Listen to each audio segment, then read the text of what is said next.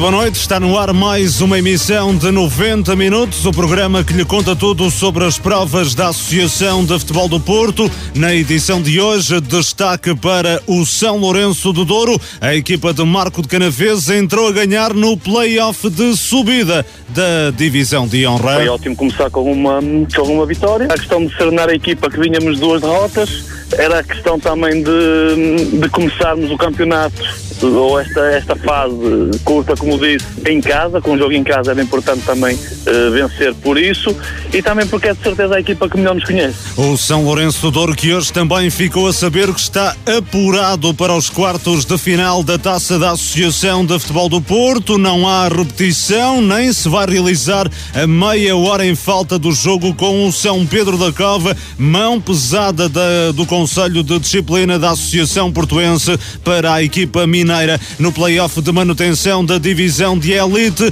O Vila Caís em vantagem a meio da eliminatória ganhou na lixa por 3-0. É um Vila Caís muito forte conseguia chegar uh, ao intervalo e, e estar uh, com, com esta pequena vantagem, porque é, é uma pequena vantagem como é lógico. Eu não atiro a toalha ao chão, a toalha, a toalha ao chão atiro quando nós no próximo jogo acabarmos e se o Vila Caís empatar ou ganhar, aí tenho que assumir que às tantas poderíamos ter feito mais. Ainda na emissão de hoje analisamos a saída de Renato Coimbra do comando técnico do Alpendurado, o treinador estará a caminho do Amarante e vamos ouvir Jorge Nogueira, o treinador do Aparecida. A equipa da Vila Mítica foi a grande revelação da fase de permanência da divisão de elite. Deve ser muito trabalho e uma questão de mentalidade que foi isso que, que nós basicamente conseguimos uh, mudar lá na Aparecida, que foi mudar a mentalidade uh, das pessoas que dirigem o clube e das pessoas que, que estão à volta do, do plantel.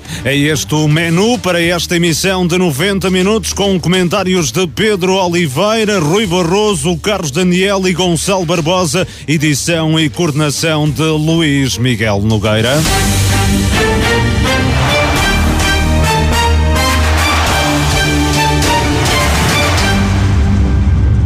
Todo o desporto da região tem voz na Marcoense FM. A notícia em primeira mão. As novidades. Todas as polémicas tenho assistido a comédias, tenho assistido a palhaçadas. Estou a ouvir feedback. Resolvi fazer comédia e também ser um bocadinho palhaço. Para contornar esse problema. Resolvi fazer comédia para participar. Não persiste, mas, mas pronto. Mas claro, eu ser um artista na rádio, da maneira que eu falo. É desagradável estar, estar a ouvir-me. Quem anda no futebol às vezes, às vezes até se ri baixinho, não é?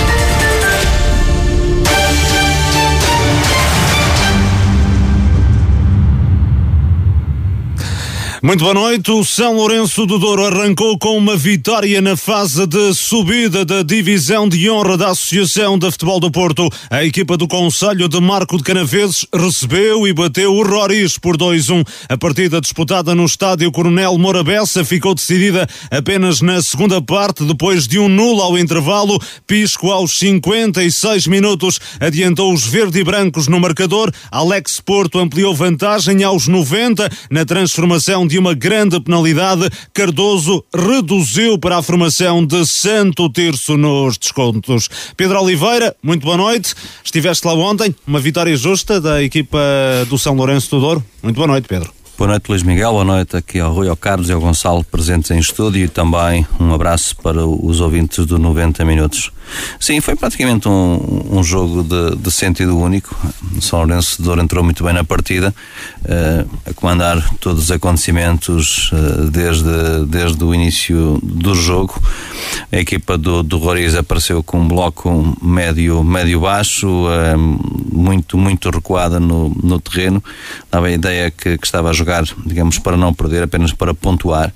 Uh, mas foi um São Lourenço que na primeira parte não foi um jogo bem, bem conseguido, saliente duas oportunidades, até uma flagrante por parte do Juca e mais uma oportunidade uh, na, na, primeira parte. Uh, mas o São Lourenço foi, foi, foi a equipa que quis, que quis vencer o jogo. E depois, na segunda parte, acaba por se materializar aquilo que foi a superioridade do, do, do São Lourenço do Douro, sempre a, pressionar a, a, equipa do. Um, do Roriz, uh, um Roriz que, que o São Lourenço conhecia muito bem, uma vez que estas duas equipas já se tinham levantado no campeonato regular, com duas vitórias por parte da equipa do, do São Lourenço de Douro. Até achei que, que esta equipa né, do, do Roriz no jogo que eu vi para o campeonato em casa, ao São Lourenço, até teve um melhor comportamento, ou até jogou melhor do que o, do que o jogo de, de ontem, e acaba por, um, por ontem, um, se quisermos, não, não dispor de grandes oportunidades, uh, porque o São Lourenço foi, foi sem dúvida a melhor equipa uma eh, segunda parte que, que o Solense, como disse, continua a dominar e acaba por chegar ao golo com naturalidade, após insistência, várias insistências, várias oportunidades de golo, o Pisco acaba por fazer, por fazer um zero, o jogo sempre controlado, sem, uh, sem grande. Uh, o, o próprio Reis não subiu, não subiu muito as suas linhas, estava num, numa atitude mais de contenção, de não, de não querer perder o jogo e acaba por uh, Alex Porto fazer o 2-0 de grande penalidade, um, um grande penalidade que não deixa dúvidas, porque o ar também da partida estava, que esteve muito bem ontem, acaba por estar muito em cima do lance e acaba por ser essa grande penalidade e Alex Porto já depois de ter antes falhado também um golo, uma, uma, ocasião soberana para, para abrir o marcador, para ampliar o marcador, para fazer o 2-0, acaba por grande penalidade fazer o 2-0.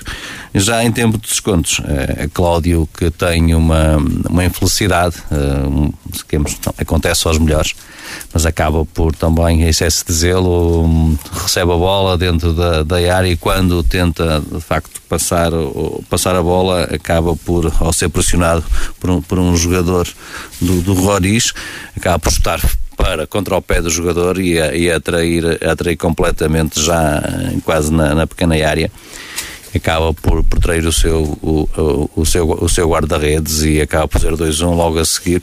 Há uma, em uma ou duas lances ainda com algum perigo por parte da equipa Roriz, sobretudo em bolas paradas, faltavam cerca de 3, 4 minutos para, para o final da, da, da, partida, mas é uma vitória que não sofre contestação da melhor equipa em campo, aquela equipa que quis ganhar o jogo e a mostrar aquilo que já tinha mostrado no, no campeonato, ou como disse, ao vencer nos dois jogos nessa fase regular, acaba por ser uma vitória justa por parte da equipa do São Lourenço do Douro.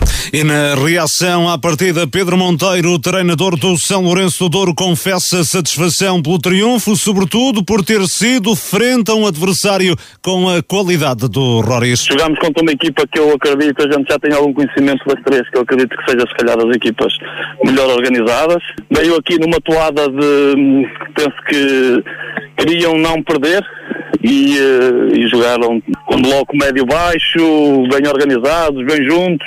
E nós na primeira parte tivemos alguma dificuldade em encontrar, um, em encontrar espaços no meio do, do, bloco deles. Mesmo assim, as oportunidades da primeira parte são nossas. Temos uma logo do jogo aos 7 minutos, isolado na cara do, do guarda-redes. Mais uma ou duas. Depois, na segunda parte, acho que entramos melhor. Acho que percebemos melhor onde é que podíamos criar espaço e como é que podíamos criar espaço. E uh, chegamos a um zero, numa boa jogada pela esquerda, com o cruzamento do Oliveira e o, gol do Pisco. E depois, já em cima dos 90 minutos, chegamos ao 2-0 e nos descontos, numa, num lance até um bocado caricato, numa, sei lá, desatenção nossa, se quiser, num pontapé de baliza nosso, eles reduzem para 2-1, a faltar dois já nos descontos e acreditam ali um bocadinho. Até esse momento, penso que tivemos o jogo sempre controlado. Eles tiveram já depois do 1-0, um, dois cantos aqui perto da, um, foram as únicas bolas que eles conseguiram chegar perto da nossa área. E pronto, e foi ótimo começar com uma, com uma vitória. Uh, pronto, temos que continuar. Pedro Monteiro destaca a importância de começar o play-off de subida a ganhar e por vários motivos. A questão de serenar a equipa que vinhamos duas derrotas, era a questão também de, de começarmos o campeonato ou esta, esta fase curta, como disse, em casa, com o jogo em casa era importante também uh, vencer por isso e também porque é de certeza a equipa que melhor nos conhece e que provavelmente iria-se organizar de forma a tentar contrariar uh, as, nossas, as nossas forças, as nossas valências. Por tudo isso, e se calhar até por eu acreditar que seja, que seja uma das, das melhores equipas das, das, outras, das outras três, um, entre o Roriz, Arcozelo e os Sanguinenses, eh, daquilo que eu tenho, que eu tenho me apercebido, penso que é uma equipa, que é a equipa mais capaz, e era importante começar com a vitória por isso tudo. São Lourenço Douro entra a ganhar no play-off de subida da honra no outro jogo da ronda no derby de Vila Nova de Gaia, o Dragões Sandinenses também venceu por 2-1 na casa do Arcozelo. Na próxima jornada, a equipa de Marco de Canaveses desloca-se a Sandim. Pedro Monteiro quer nova vitória que, caso aconteça, deixará os verde e brancos bem lançados rumo à divisão de elite. O objetivo será sempre tentar, tentar a vitória, não é? Se o conseguirmos, acho que damos um passo, um passo importante e ficamos muito mais confortáveis, ou, fica, ou começamos a ficar confortáveis. Um, no entanto, vai ser uma deslocação difícil, é um campo, um campo difícil, eu nunca lá joguei, mas pelas informações que eu tenho é um campo difícil, um relevado, natural, e pronto, vamos, vamos entrar e vamos tentar nos adaptar rapidamente ao jogo, rapidamente à equipa adversária e, um, e tentar de alguma forma trazer os três pontos para, para São Lourenço. Pedro Monteiro, treinador do São Lourenço do Douro, a equipa de Marco de Canaveses que entrou a ganhar no play-off de subida da divisão de honra, vitória por 2-1 sobre o Roris. Boa noite, Carlos Daniel. Importante entrarem a ganhar nesta competição. Boa noite, Carlos. Sim, boa noite, Luís Miguel. Boa noite aqui também ao Pedro, ao Gonçalo e ao, e ao Rui. A cumprimentar também todos os ouvintes de 90 minutos. Uh, sim, é fundamental, seja aqui na, neste caso para o Lourenço Douro, como para qualquer outro uh, playoff de subida. Acho que é fundamental entrar a vencer Uh, tal como o treinador do São Lourenço, o Pedro, hum, acabou por dizer, perante uma equipa que, que já o conhecia da, da fase regular e por isso também uh, a probabilidade de, de, outra estratégia do Roriz a, a, apresentar e conhecer os pontos fortes do, do São Lourenço uh, e por isso entrar a vencer em casa perante um adversário também com qualidade acho que era, era fundamental. O São Lourenço depois daqueles últimos jogos não tão bem conseguidos. Agora penso que uh, a virar agulhas para o, para o essencial e a entrar com o pé direito neste playoff. Uh, havia aqui algumas dúvidas como é que a equipa iria hum, reagir àquelas derrotas na ponta final da, da fase regular, mas uh, pelos indicadores não se ressentiu desse facto, não? Sim, é uma realidade. Acho que hum, aqueles últimos jogos serviram também de, de aviso. Uh, para, para os próprios jogadores e toda a estrutura do, do clube, ou seja, nada estava ganho até, até, até então.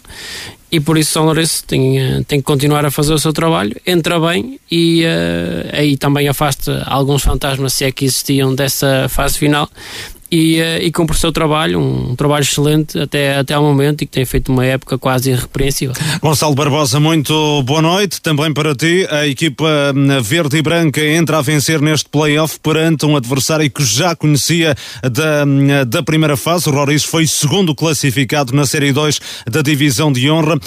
Satisfação do técnico Pedro Monteiro também pelo facto da vitória ser frente ao Roriz, um adversário a quem teceu rasgados elogios. Boa noite, Gonçalo. Boa noite, Luís Miguel. Cumprimentar todos os ouvintes do programa e também deixar aqui um abraço ao Pedro, ao Carlos e ao Rui. Sim, acho que hum, o próprio resultado é bom, principalmente por entrar nesta competição com o pé direito, deixar uma imagem diferente daquela do que se passou no, nos últimos dois jogos da, da fase regular deste, desta época e depois porque é um Roriz e acaba por quase conseguir o mesmo resultado dos dois jogos da, da, da, fase regular, acaba por sofrer um gol como o Pedro descreveu, um bocado insólito, são coisas do futebol, mas faz parte já no, nos últimos minutos do jogo e acho que esta entrada é, é sem dúvida muito importante na, na caminhada do São Lourenço, principalmente porque, na minha opinião, as equipas que começam em casa acabam sempre por ser bom, mas a pressão acaba por ser maior também. O, o Roriz, eh, Pedro Monteiro, deu a entender que hum, seria este o adversário, ou é este o adversário mais temido desta, desta fase. É uma boa equipa esta formação de Roriz, Gonçalo, Sim. por aquilo que conheces? Para mim, há, há, duas equipas aqui que podem fazer frente ao São Lourenço do Douro. São elas o próprio Roriz e o Dragões Sandinenses. O Roriz tem aquilo que, que, já foi falado e que o próprio treinador da equipa do, do, São Lourenço abordou, que é o facto de já se conhecerem de, de, da época em si e porque é uma equipa que é muito difícil de, de contrariar, é bem orientada pelo, pelo Luís e depois um, fora, o, o, fazer pontos fora pode sempre fazer a diferença, mas eu acredito que este Roriz será muito forte, sem dúvida no, no seu reduto. Rui Barroso, muito boa noite. Eh, a equipa do São Lourenço do Douro entra a ganhar eh, dentro eh, de portas. Numa competição tão curta como esta, entrar a vencer na, na competição é, é muito importante, dá outra motivação a um plantel, Rui. Boa noite. Boa noite, Miguel, também aos meus colegas de painel, ao Gonçalo, ao Carlos e também ao Pedro, e especialmente a todos os ouvintes de facto, vencer é sempre importante, eh, seja hum, em qualquer fase, em qualquer situação. Muito mais eh, numa fase decisiva do campeonato, onde eh, chegou a hora da verdade.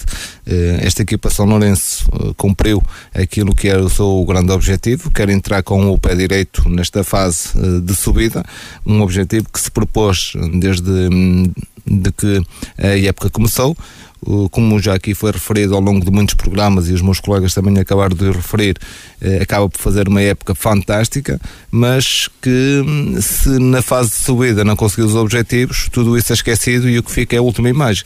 Eh, e como essa última imagem é a fase de subida, a equipa São Lourenço entrou na competição da mesma forma que entrou no campeonato, eh, focada, com o seu objetivo bem definido, com toda a estrutura, plantel e equipa técnica cientes de que agora é a hora da verdade frente a um adversário, como vocês disserem muito bem, que conhecia da fase regular, um adversário que também criava algumas expectativas naquilo que era as dificuldades que o São Lourenço iria encontrar um, Falou-se aqui também de, dos últimos jogos que a equipação Lourenço não tinha estado bem, mas isso era perfeitamente normal. Um, já era uma fase do campeonato que não interessava, já era uma fase do campeonato em que os próprios jogadores já pensavam na fase final e se calhar não, não metiam. A descompressão a, provoca este tipo de, de situações, A descompressão é a situação de não se quererem magoar para estarem aptos para uma fase final. Nos lances de dividir, se calhar já não dividiam uh, tanto a bola, uh, sempre com aquela expectativa de quererem participar na fase final. Uh, nos duelos também tinham menos intensidade para não provocar situações que os pudessem Uh, tirar fora desta fase, por isso era perfeitamente normal. Agora, aquilo que é importante foi aquilo que aconteceu ontem e aquilo que irá acontecer nas próximas jornadas. Já na próxima, com o Dragões Sandinense, um, um resultado positivo será sempre uma mais-valia para a equipa São Lourenço e tentarem fazer o maior número de pontos, uh, sabendo que quem começa a ganhar parte sempre em vantagem e tirando pontos em cada jogo uh, será sempre importante e é isso que o São Lourenço fez um, e está e mostrou ontem que está aqui vivo um, para atingir aquele que é o seu principal objetivo. Ganhou o São Lourenço do Douro, Pedro ganhou o Dragões Xandinense, o adversário da equipa de Marco de Canaveses na próxima jornada. O São Lourenço vai até ao reduto do Tourão. Uh, é uma equipa que também fez uma belíssima fase uh, regular. Uma vitória do São Lourenço do Douro deixará a equipa confortável para as quatro jornadas seguintes, assim como o Pedro Monteiro aqui referiu? Eu penso que sim, é muitíssimo. Acho que os grandes adversários, até porque. Não Uma sei... vitória será hum, deixar a equipa bem lançada rumo, rumo à elite, sabendo que depois uh, sobem três equipas à, à divisão de elite. Esse é o, primeiro, o principal objetivo, é ficar nas três primeiras, porque temos a certeza que. Embora saibamos que o objetivo do São Lourenço é mesmo ser campeão. E vamos ver, porque pode juntar-se outro objetivo também. Em caso de vitória no Dragão Sandinense, até pode aspirar ainda ir mais longe na taça da associação, porque pode jogar também com isso, porque dá para jogar para os dois lados, não é? Eu acho que todas, a única, a única equipa que, que o São Lourenço não conhece, de facto, é o Dragão Sandinense jogou duas Com vezes. Com o Arcozelo já jogou para a taça, não é? 3-0, portanto uhum. estamos a falar de um jogo diferente, mas uma equipa que conhece porque já jogou contra eles. No discurso do Pedro, parece-me que, que o Pedro põe a tónica, digamos, mais importante um, na equipa do, do Roris, que é, diz ele mesmo, penso são palavras dele, que acha até é a equipa mais, mais forte destas, destas quatro, ou destas três que vão disputar, não é? E, portanto, ele também tem conhecimento já da forma como joga o, o Dragões Sandinense e também o, o próprio Arcozelo, se bem que não há jogos diferentes, mas essa vitória por 3-0 para a taça já diz alguma coisa. E acho que neste momento o principal é ficar nos três primeiros. Isso é fundamental. O objetivo principal de São Lourenço é subir à, à elite. E para isso precisa ficar nos três primeiros.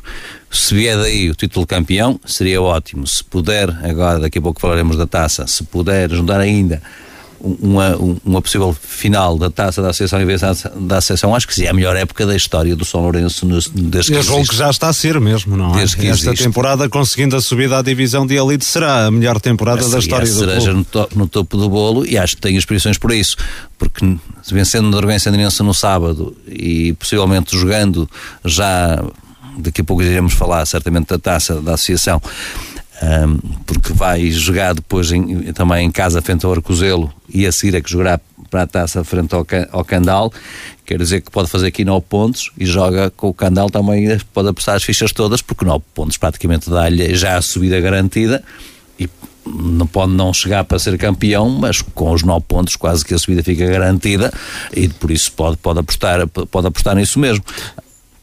Carlos Daniel, uh, Dragões Sandinenses joga em casa, Tourão é um campo tradicionalmente complicado, relevado, são aqui fatores que estão contra o São Lourenço do Douro. Sim, acho que quem, quem luta por objetivos altos tem que estar preparado para jogar, seja em qualquer campo. É verdade que existem neste momento mais sintéticos do que relevados, sobretudo nestas divisões mais baixas, mas acho que o São Lourenço, pela equipa que tem, pela forma como tem abordado todo o campeonato, já, já habitou a ir a qualquer campo, discutir o jogo e tentar ter bola e dominar o, o adversário.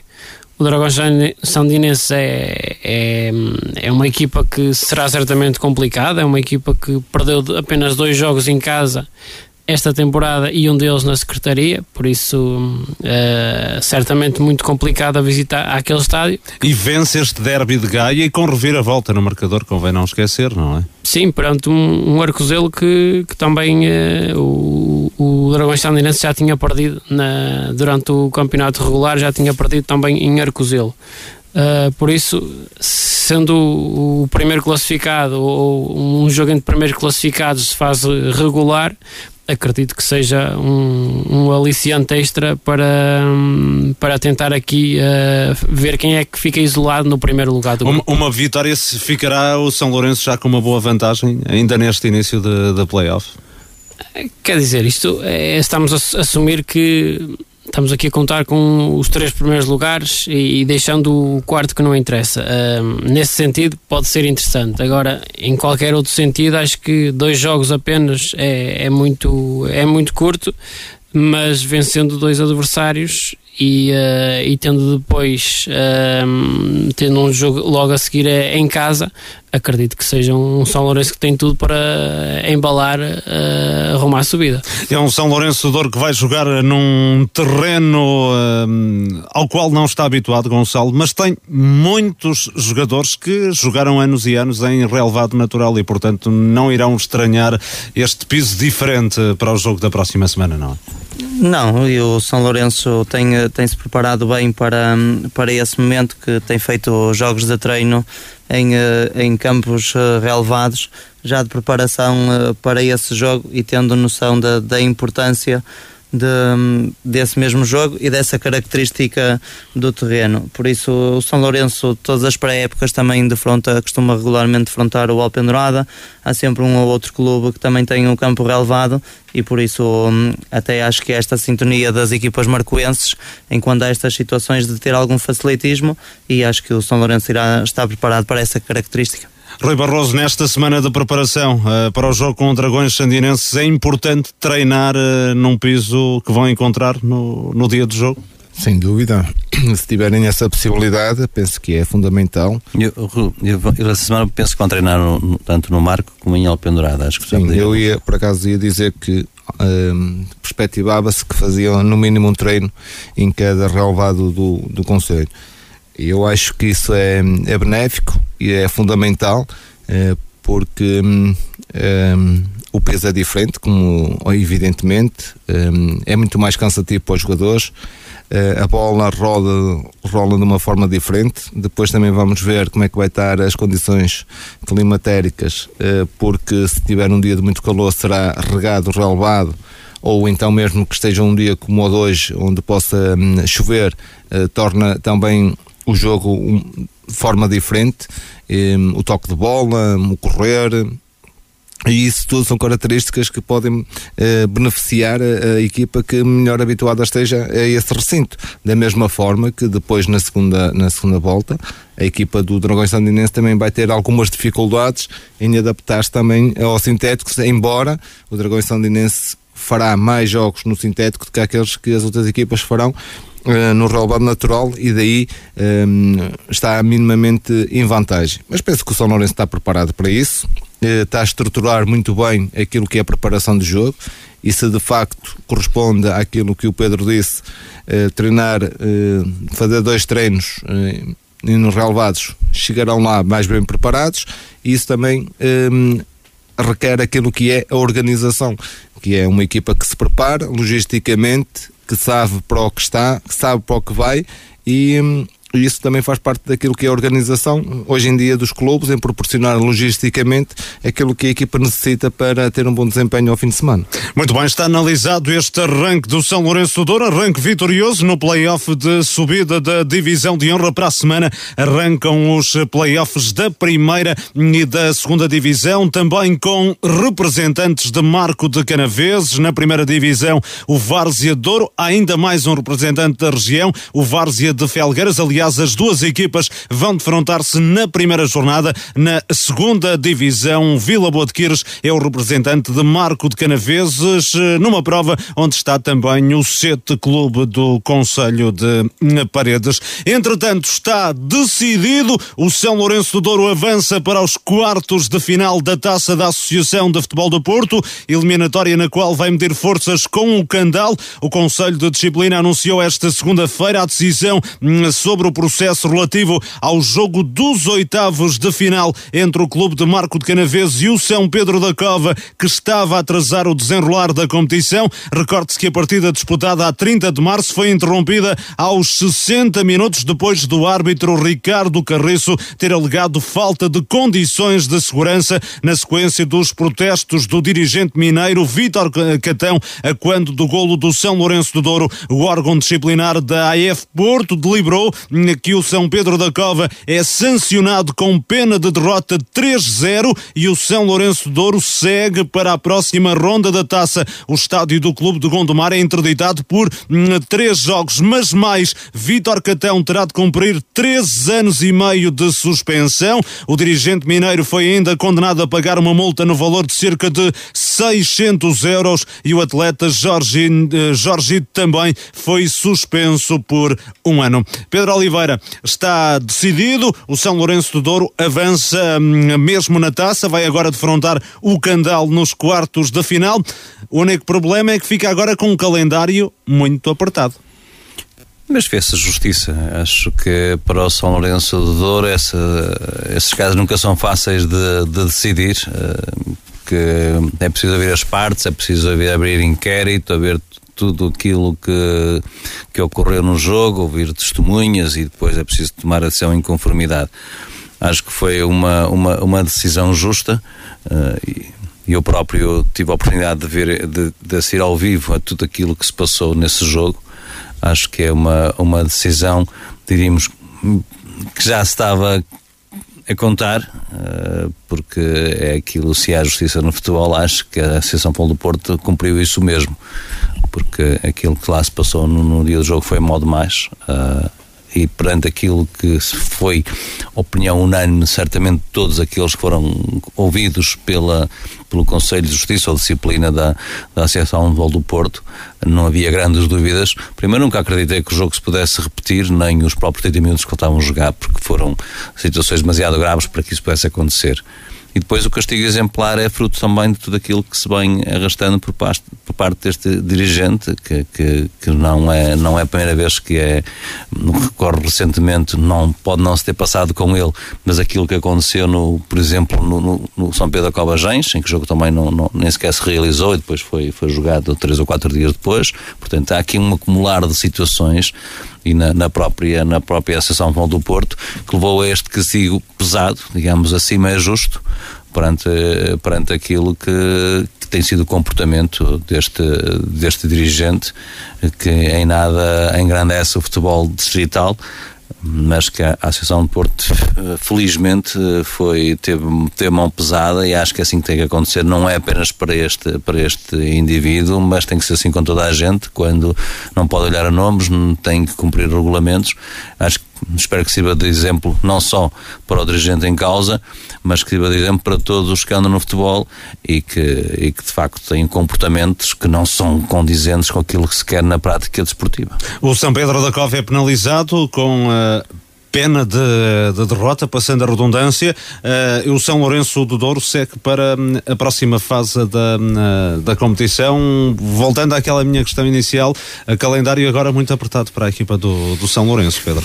O São Lourenço tem uma vantagem, por exemplo, em relação ao Candal. Continua a competir, tem ritmo competitivo. O campeonato para outras equipas já quer para o Candal, quer para o Irmesindo, em caso de eliminar o Candal, uh, vai ser, é, torna-se mais, mais difícil, não é? Porque não sei se os clubes estão a competir ou, ou se já terminaram a época.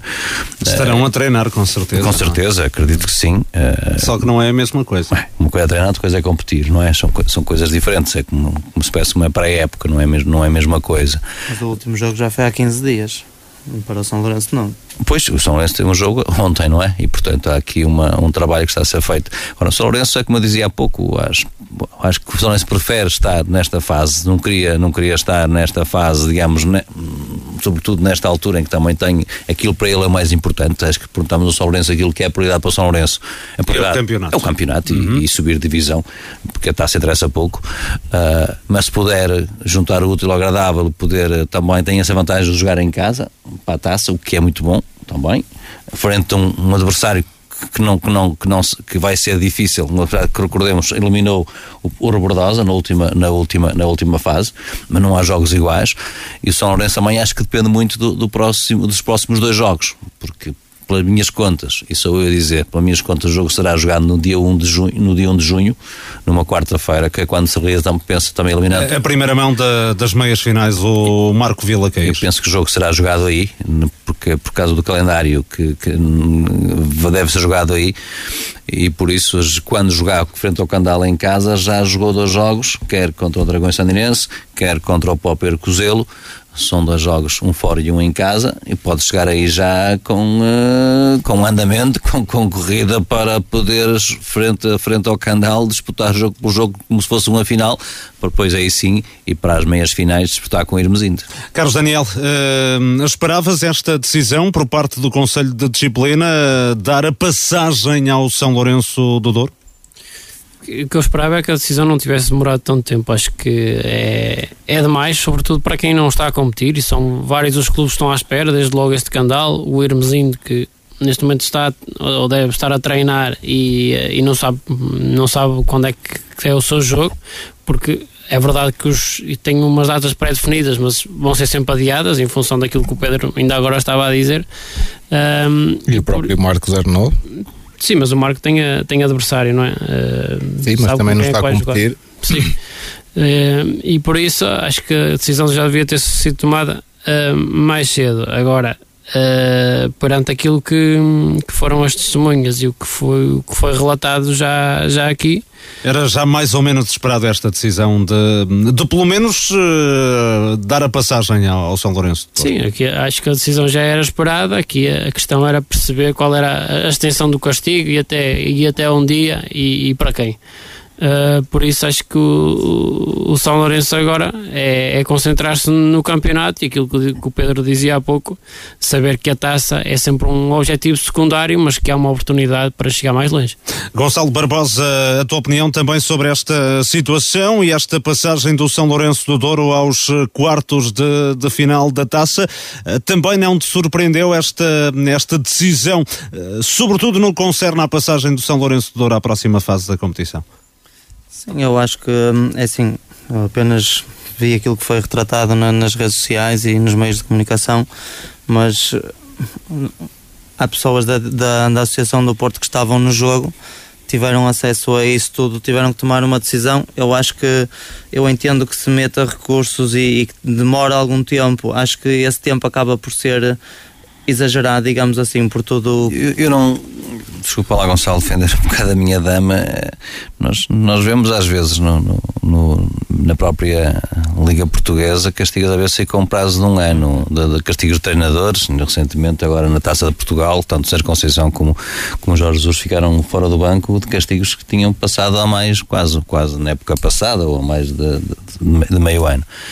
E eu, eu acompanhei este caso de perto e, e, eh, e sei que, que tem tudo isso obedece a prazos, a questão da eleição das testemunhas, depois o contraditório, é preciso é quase de um tipo de julgamento, porque o dirigente em causa, se, se, se for lá, ao que parece, e suponho eu, não estou a dizer com toda certeza, em que diz que não foi ele, que foi outra pessoa, e é, também é possível não são as imagens que nós todos vimos que vão provar nada. Porque não tem validade nenhuma as imagens que nós vimos, uh, a nível do processo, não contam para nada. Portanto, são, são imagens até, até ilegais, digamos assim. Foi um, alguém que está lá com o telemóvel e que filma a, a, cena. Não, a associação não se baseou nas imagens que todos nós tivemos acesso e que passaram aí nas, na, nas redes sociais e, e, e, noutro, e, no, e, noutros, e noutros espaços para dar o castigo. Foi com base nos depoimentos e o depoimento também do próprio. Se o próprio que foi lá diz que não foi ele ou que foi o irmão dele, que não, porque ele nem esteve no jogo, é preciso depois também confrontar todas as partes com isso para depois chegar a uma, uma, uma decisão e tudo isso tem, tem os seus trâmites legais, não é assim tão fácil como isso uh, poder julgar assim com tanta facilidade uh, e só por isso é que eu acho que, que o castigo uh, me, parece, me parece justo, mas que obedece aos prazos legais como tudo na justiça, não é? Uhum. Mas conclui, Gonçalo. Sim, mas por isso mesmo é que eu acho que acaba. Eu entendo isso tudo que acabaste de, de referir, mas acho que acaba por pegar por tardia ou por demorada uh, em termos daquilo que era uma situação ide ideal, digamos assim. Quanto às imagens que vi, acho que cada ângulo pode dar uma coisa, as imagens podem ser alteradas. Acho que estas situações não têm lugar no futebol, acho que não pode valer tudo. Ainda a pessoa em causa acho que é recorrente nestas situações, ou pelo menos sempre que se fala no São Pedro da Cova, toda a gente se queixa e nunca nada é feito. Acho que isto, mais dia menos dia, tinha que acontecer algo do género.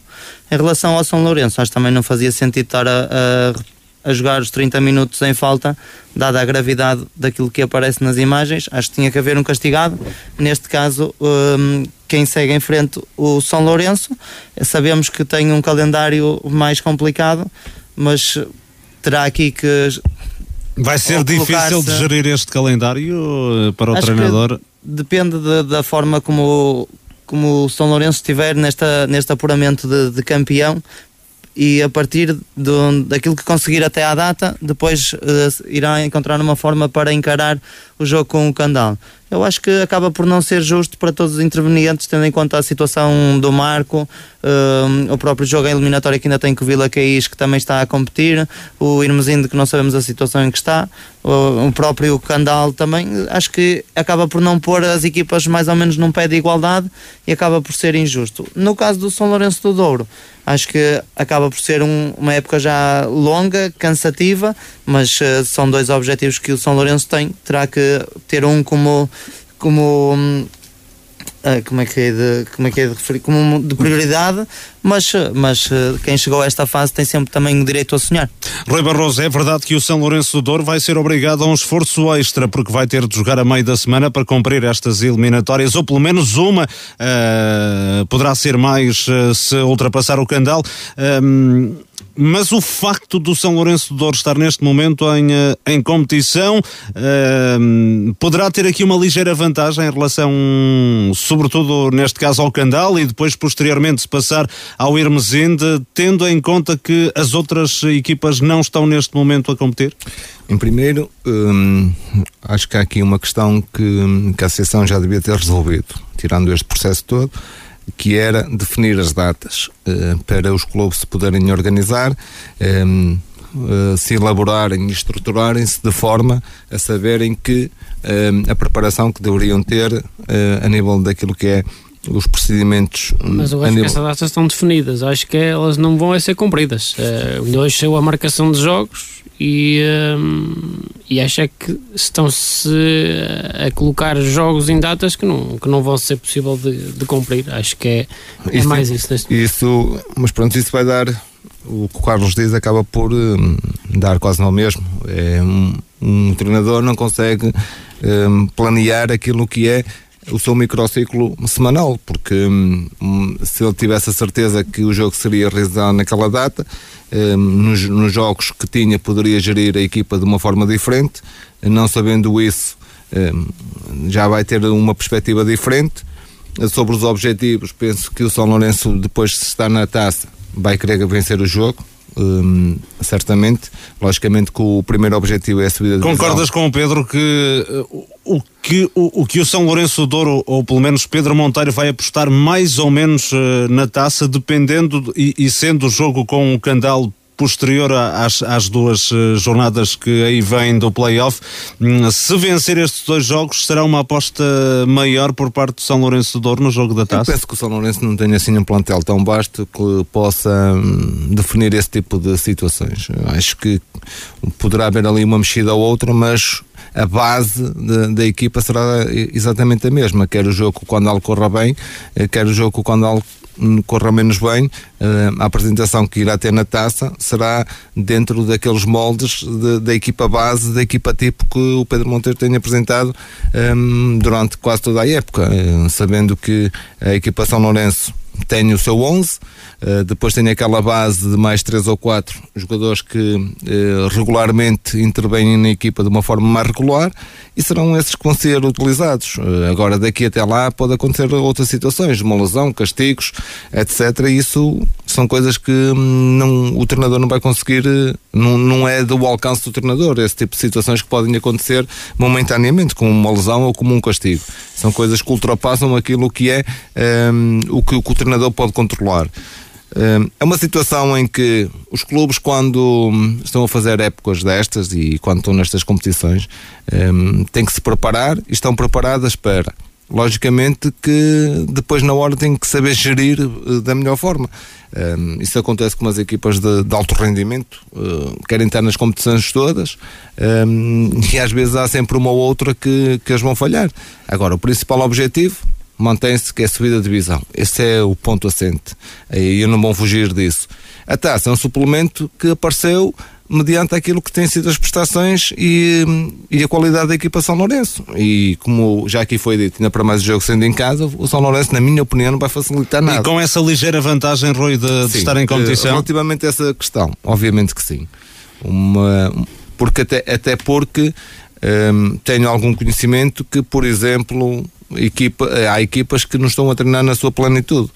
Um, há equipas que propuseram um, aos jogadores uh, a boa, o bom senso deles vir treinar.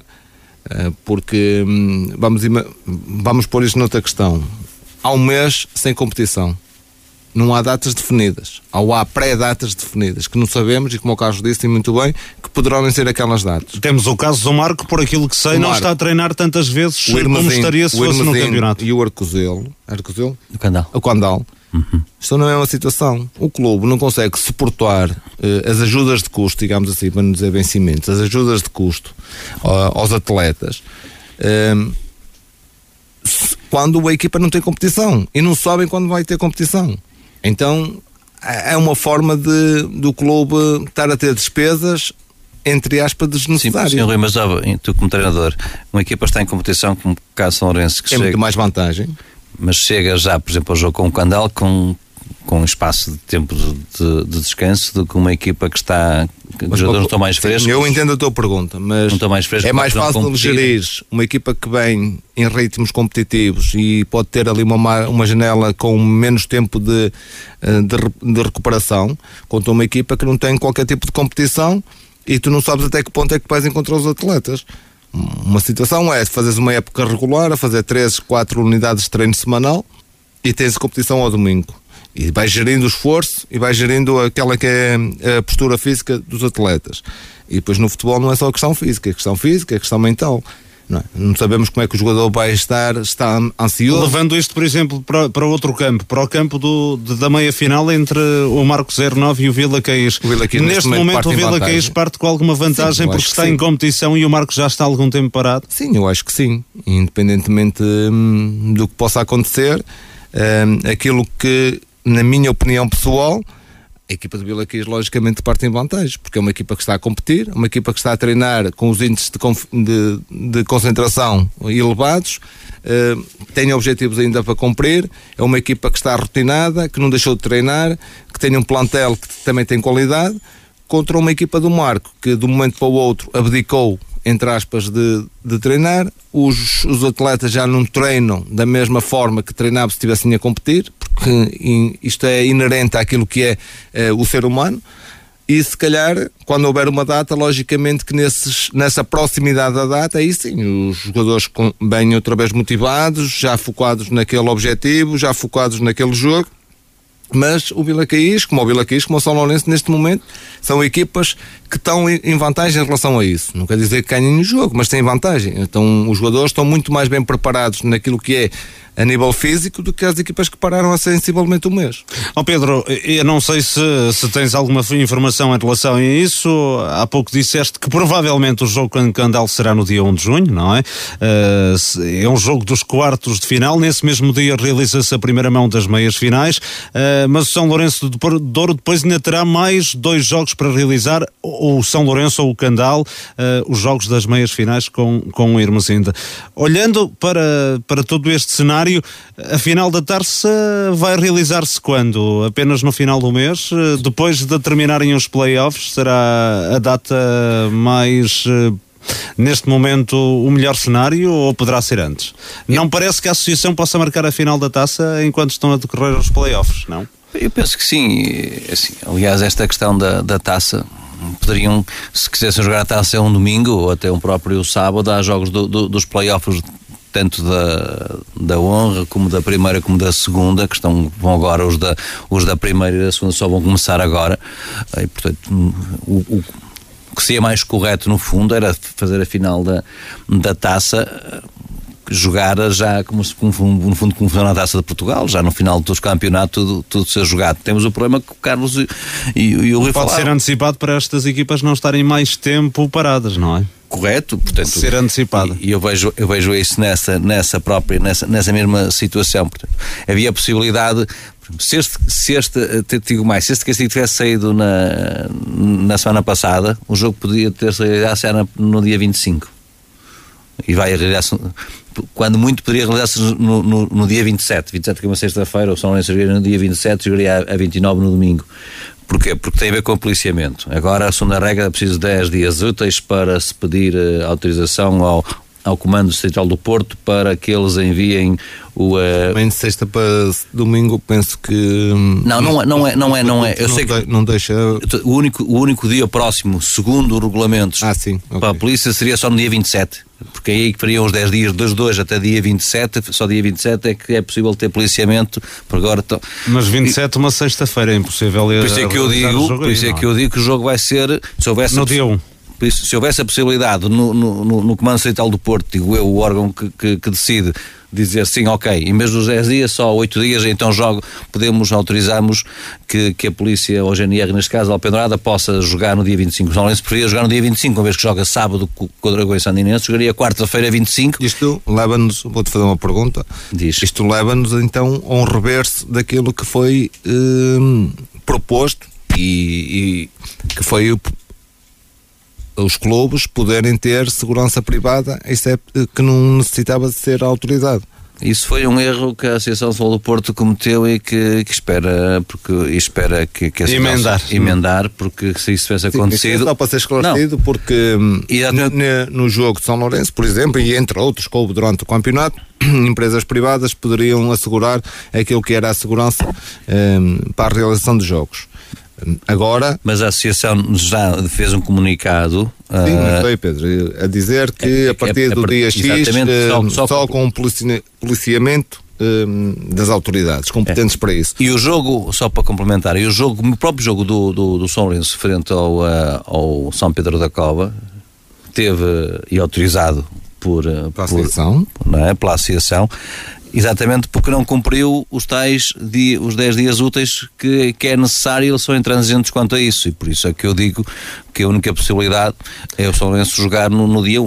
Provavelmente então esse jogo dos quartos de final entre São Lourenço do Douro e Candal irá ser marcado para o próximo dia 1, no mesmo dia em que se realiza a primeira mão das meias finais entre Marcos 09 e Vila Caís. Ora, o Vila Caís ganhou vantagem no play-off de manutenção da divisão de elite. A equipa do Conselho de Amarante derrotou o Lixa por 3-0 no encontro da primeira mão, disputado no estádio Senhor do Amparo. O Vila Caís ao intervalo já vencia por um 0 com um gol de Frazão. No segundo período, Léo Coca e Lula elevaram a contagem para 3-0, o que deixou a formação amarantina a apenas a um ponto de distância de garantir a permanência no principal escalão da Associação Portuense. Helder Silva, técnico do Lixa, reconheceu que a sua equipa teve um dia mau e que o Vila Caís venceu com justiça. O Vila Caís foi um justo vencedor, foi aquela equipa que, que quis mais.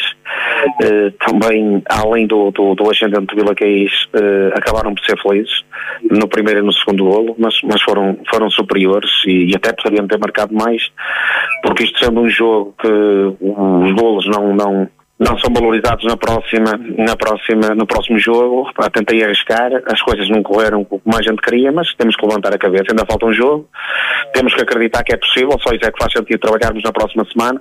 Sabemos, e eu já sabia que Vila Caís, que era uma boa equipa, que era uma boa equipa, tem bons jogadores. O lugar que eles acabaram não se traduz para, para a valia do, do Vila Caís e nesta fase, na última fase do, do, do campeonato, eles mostraram o potencial deles, sabíamos que ia ser difícil. A jogar em nossa casa poderíamos, poderíamos ser melhores, como costumamos a ser, mas paga-se um bocadinho caro, às vezes a falta de maturidade, a inexperiência, a juventude, mas temos que levantar a cabeça e tentar abordar o próximo jogo uma, de uma forma diferente. E no Vila Caís, o treinador José Oliveira elogiou o desempenho da equipa ontem no Senhor do Amparo. Nós hoje defrontamos uma equipa muito boa, muito aguerrida, em que agora é fácil, ou pode parecer fácil olhar para o resultado, eh, mas o que é certo é que os jogadores de Vila Caís, eles é que, é que fizeram que este jogo eh, fosse bom e fosse grande jogo, porque desde o início estão, estão muito focados, estão muito focados, estão empenhados, estão, estão com uma cultura de, de, de, de empenho muito acima da média, porque jogar contra um Lixa, que, que é uma excelente equipa, que tem bons jogadores, jogadores interessantes, e, e, e que eu sei que o Helder que prepara e muito bem, que faz grandes trabalhos, tem feito grandes trabalhos uh, por onde tem passado, sabíamos que era muito difícil, e depois se olharmos à quantidade de jogos que o Lixa já perdeu em casa, e portanto isso diz tudo. Diz tudo que são Caís muito forte é que conseguia chegar uh, ao intervalo e, e estar uh, com, com esta pequena vantagem, porque é, é uma pequena vantagem como é lógico. O jogo da segunda mão no campo do Vila Caís está agendado para sábado, 5 da tarde. A formação de Amarante bastará um empate para festejar a manutenção na divisão de elite. Os três golos marcados ontem no Senhor do Amparo não têm peso como fator de desempate. José Oliveira lamenta mas sublinha que também já sabia que eram estas as regras.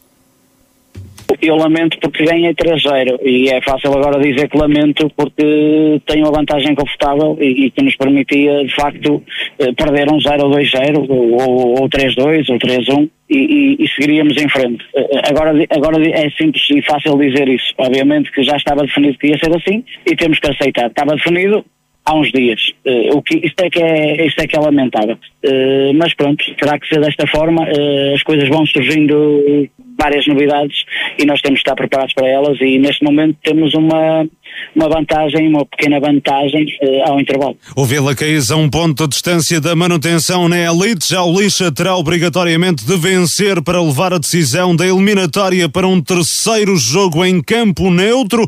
Helder Silva reconhece que as contas estão muito complicadas, mas recusa a tirar a toalha ao chão. Enquanto há vida, há esperança. Sei que vai ser difícil e temos que ter os, os pés bem assentos na, na terra que, e saber o potencial do Vila Caís, mas é assim, eu não atiro a toalha ao chão, a toalha, a toalha ao chão atiro quando nós no próximo jogo acabarmos e se o Vila Caís empatar ou ganhar, aí tenho que assumir que às tantas poderíamos ter feito mais e se fizéssemos não estaríamos nesta, nesta situação, mas isto opa, faz parte da vida, é aquilo que eu digo, eu, aconteça o que acontecer, sou eu que sou treinador, não vou deitar a culpas para ninguém, isto não faz parte de mim, nem arranjo desculpas rigorosamente nenhumas, e quando falo na rádio, quando dou entrevistas, não falo para diretores, nem para presidentes, simplesmente falo aquilo que se passa, uh, e se as coisas correrem mal, estou aqui para dar, para dar a cara uh, e não fujo às minhas responsabilidades, mas ainda falta um jogo. Pode ser que esta malta que se agarrem a, a, a tudo que têm e a gente vai à Vila Caís, como a Vila Caís veio aqui, nós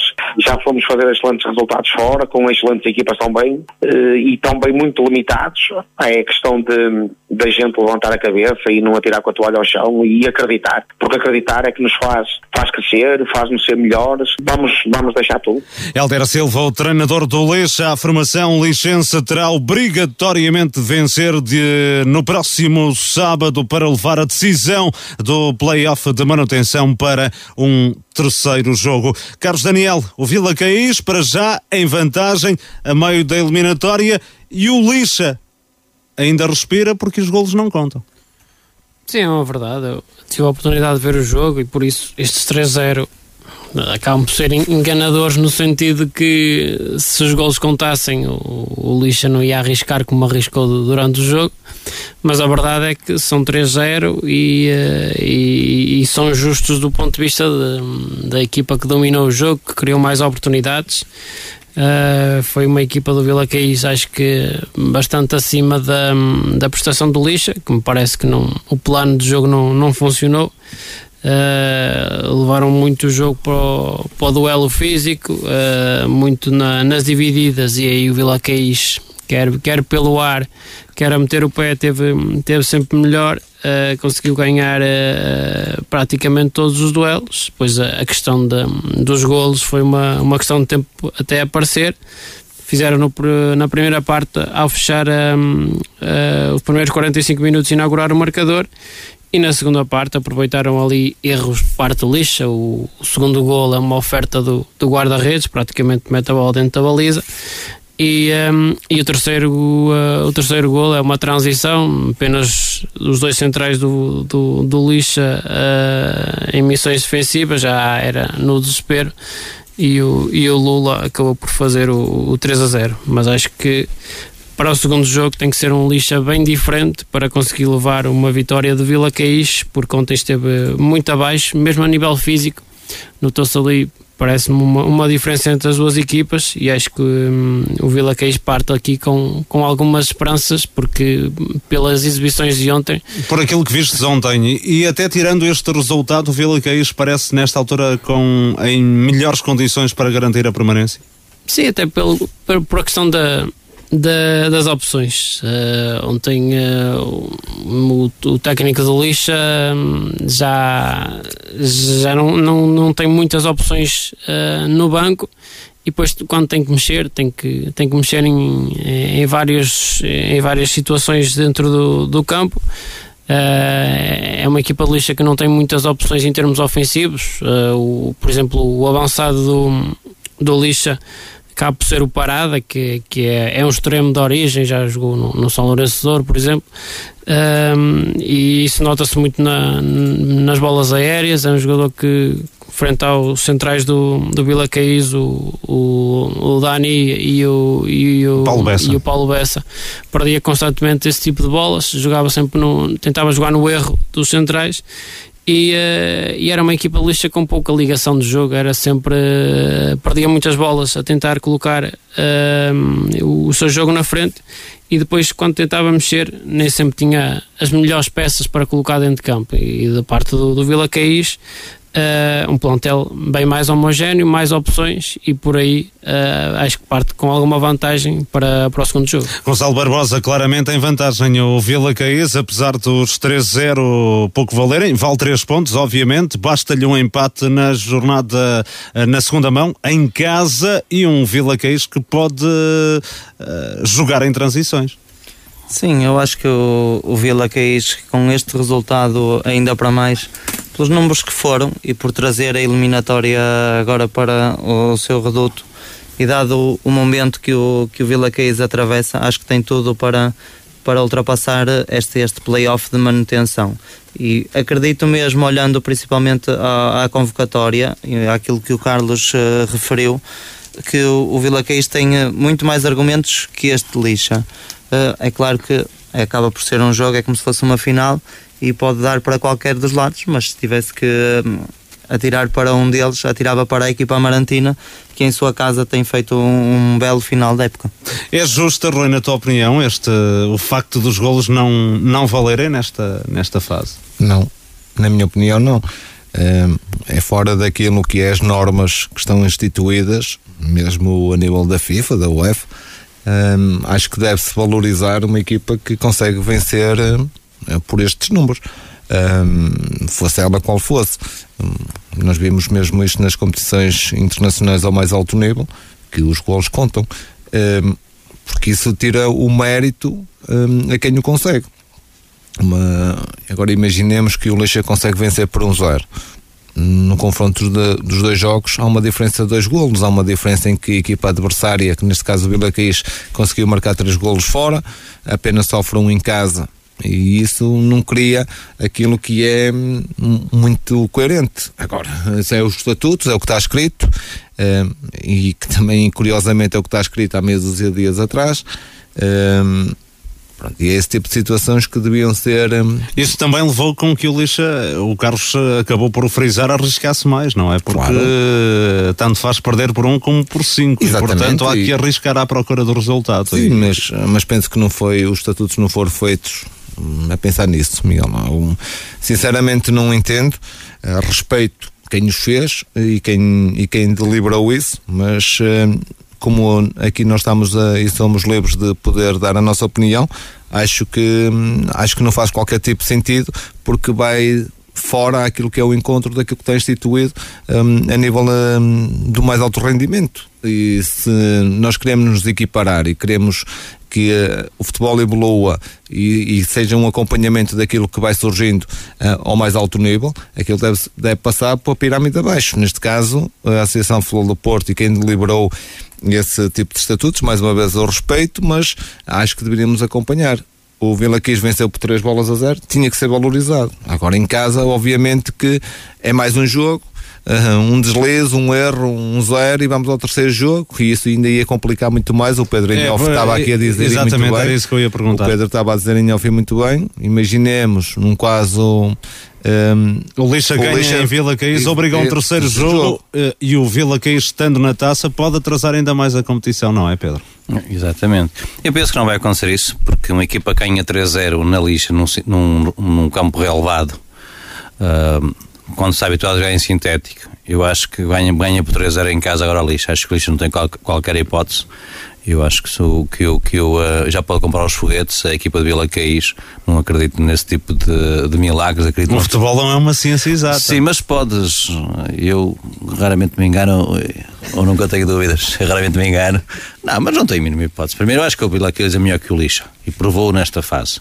Depois uma equipa que vai vencer 3-0 a, a, equipa do adversário e vence, como o Carlos disse, com toda a justiça e, e se calhar até o resultado peca por escasso. Sim, mas podia... também com o Lixa a arriscar, e convém sublinhar isso. O, risco, que... o Lixa, provavelmente, se a eliminatória a... fosse a golos, não arriscava tanto. E qual, vai ser, e qual vai ser a reação do Lixa domingo? Vai arriscar?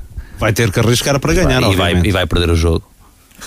e vai perder o jogo porque o quiser melhor. E portanto, eu não tenho a mínima dúvida e vou estar aqui dois, oito dias a dizer o que disse hoje. Não mínima dúvida que o Vila Queijo ganha no domingo ao lixo, não tem a melhor equipa.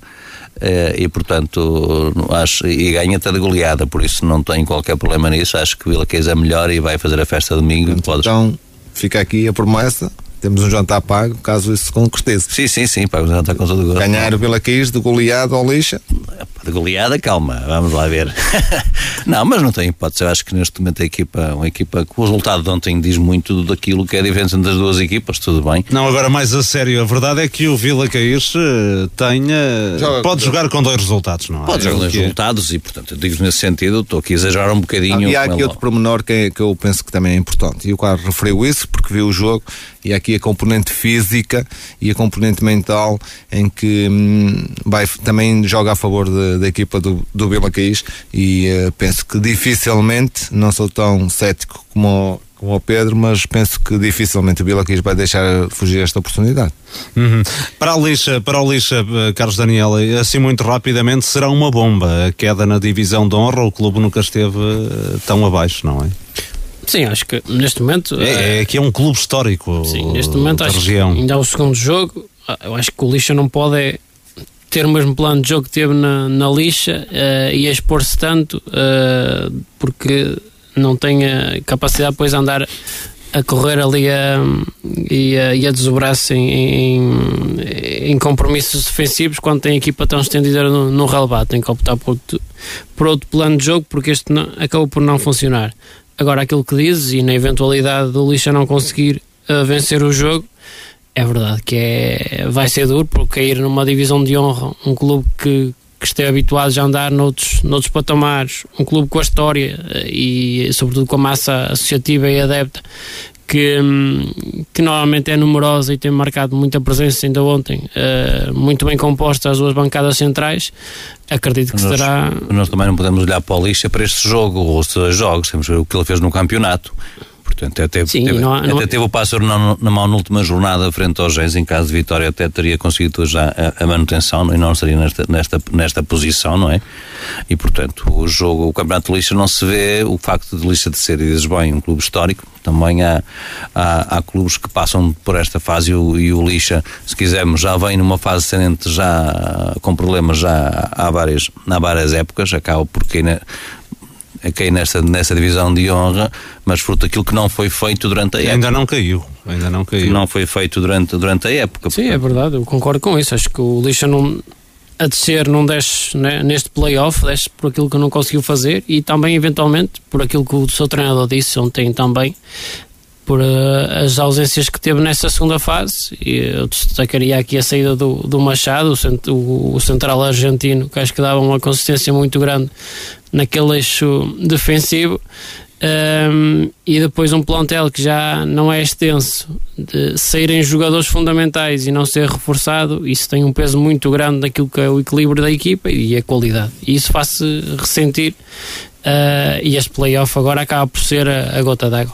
Uh, Gonçalo, só uma última nota em relação ao Vila Caís. Uh, na eventualidade do Vila Caís garantir a, a manutenção na divisão de elite, vai encarar os jogos das meias finais da taça com o Marco com uma motivação extra, não é? Seria bem diferente uh, se viesse para esse jogo traumatizado por uma descida de divisão, não é? Sim, acho que de qualquer das formas iria enfrentar, sendo o objetivo que, que restaria e com a maior das ambições. Mas não é bem a mesma coisa, não, Não, é? É sei. tipo uma espécie de, de tom dela ir para a final da taça despromovido à segunda liga uh, ou ter garantido Acho a que- manutenção na primeira, não é? acho que- E a final da supertaça também, já agora. Não é?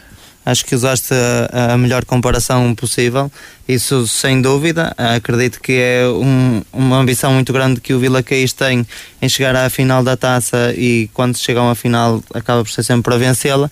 Se nesse momento tiver garantido a manutenção nesta divisão de elite, que eu também eh, acredito que, que irá ser isso que, vai, que se vai passar neste último jogo, é um, um balão de, de confiança muito grande e uma motivação tremenda para enfrentar esse, essa eliminatória da taça. Muito bem, para a semana cá estaremos para analisar esse, essa segunda mão do play-off de manutenção da divisão de Elite.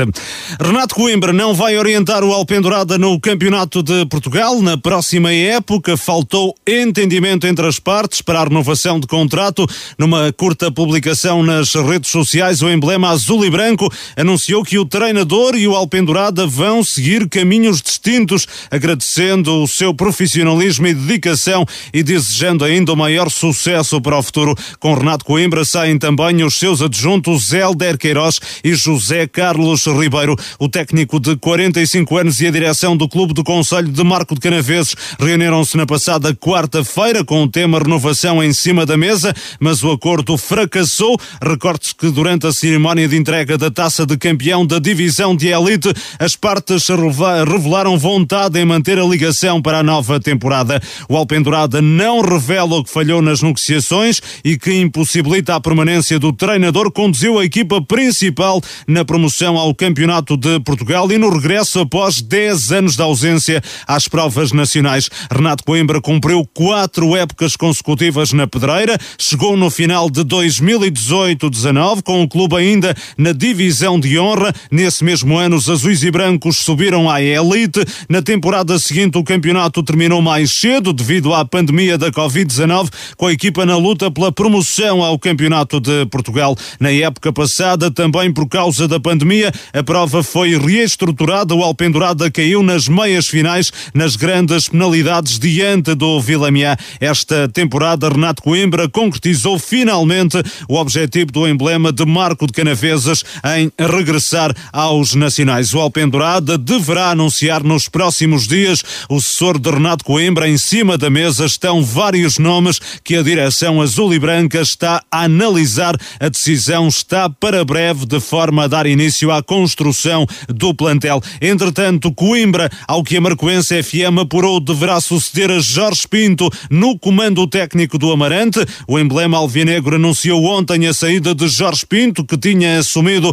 o leme da equipa principal em setembro do ano passado, na altura para substituir Pedro Reis. Pinto, que anteriormente orientou em Festa e Salgueiros, chegou ao comando do Amarante em setembro, ainda numa fase muito precoce da temporada, com o objetivo de conduzir a equipa à fase de acesso à Liga 3, que acabou por falhar. No entanto, conseguiu assegurar sem sobressaltos a manutenção no Campeonato de Portugal. Em 23 jogos oficiais, amealhou 12 vitórias, 6 empates e averbou apenas 5 derrotas. Renato Coimbra, técnico que esta temporada guiou o Alpendurada no regresso às competições nacionais, é o nome mais falado para a sucessão. O técnico de 45 anos, natural da Amarante, deverá ser apresentado nas próximas horas. Muito rapidamente, até porque ainda temos de ouvir a entrevista com Jorge Nogueira, treinador do Aparecida. Pedro, em relação à saída de Renato Coimbra, já anunciada na passada quarta-feira, surpreendeu esta saída? A mim não me surpreendeu, porque quase que imaginava este, este, este cenário. Logicamente, depois do feito que o Renato fez, uh, e depois de me ter também uh, ter conhecimento por, por outras fontes que havia também a possibilidade do, do treinador do Amarante ser, ser dispensado, que abrindo essa, essa janela de oportunidade e estando na cadeira de sonho livre, acho que, que, que o Renato tivesse essa oportunidade entre treinar o Amarante e treinar o Alpendurada, que ele escolheria treinar o Amarante. Penso que em parte foi isso que. Mas ainda não há confirmação, atenção. Mas não há confirmação mas diria tudo aponta nesse sentido. Tudo é? aponta nesse sentido e portanto eu acho que tem que também tem que por base não sei até que ponto o, quais foram as, as, negociações ou o tema da conversa entre a direção do Alpendurada e o, e o próprio Renato Coimbra, mas penso que será sou eu a supor que terá relacionado com, com esta situação, digo eu. Que, que o Renato possa ter dito que tinha um projeto em mente e que precisava se calhar de mais tempo para tomar uma decisão uh, caso essa possibilidade se viesse a acontecer e a Alpendurada perante essa situação não quis esperar e disse não vamos agora ficar dependente da sua decisão.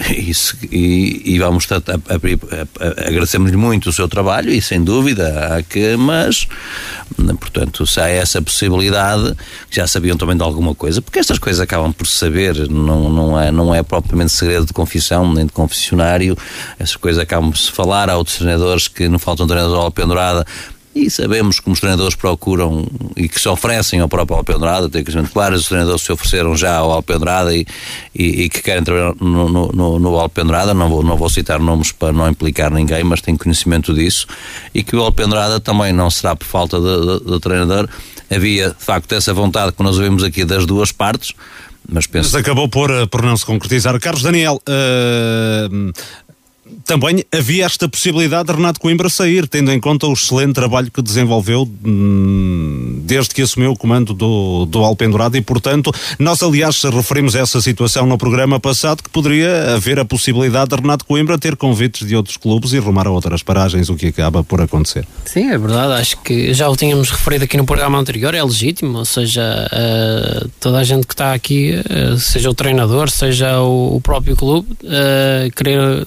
diferentes, quer uma nova experiência. Uh, e por isso uh, acho que é legítimo cada um lutar por aquilo que são os seus objetivos. Não sei se foi, se foi esse o caso.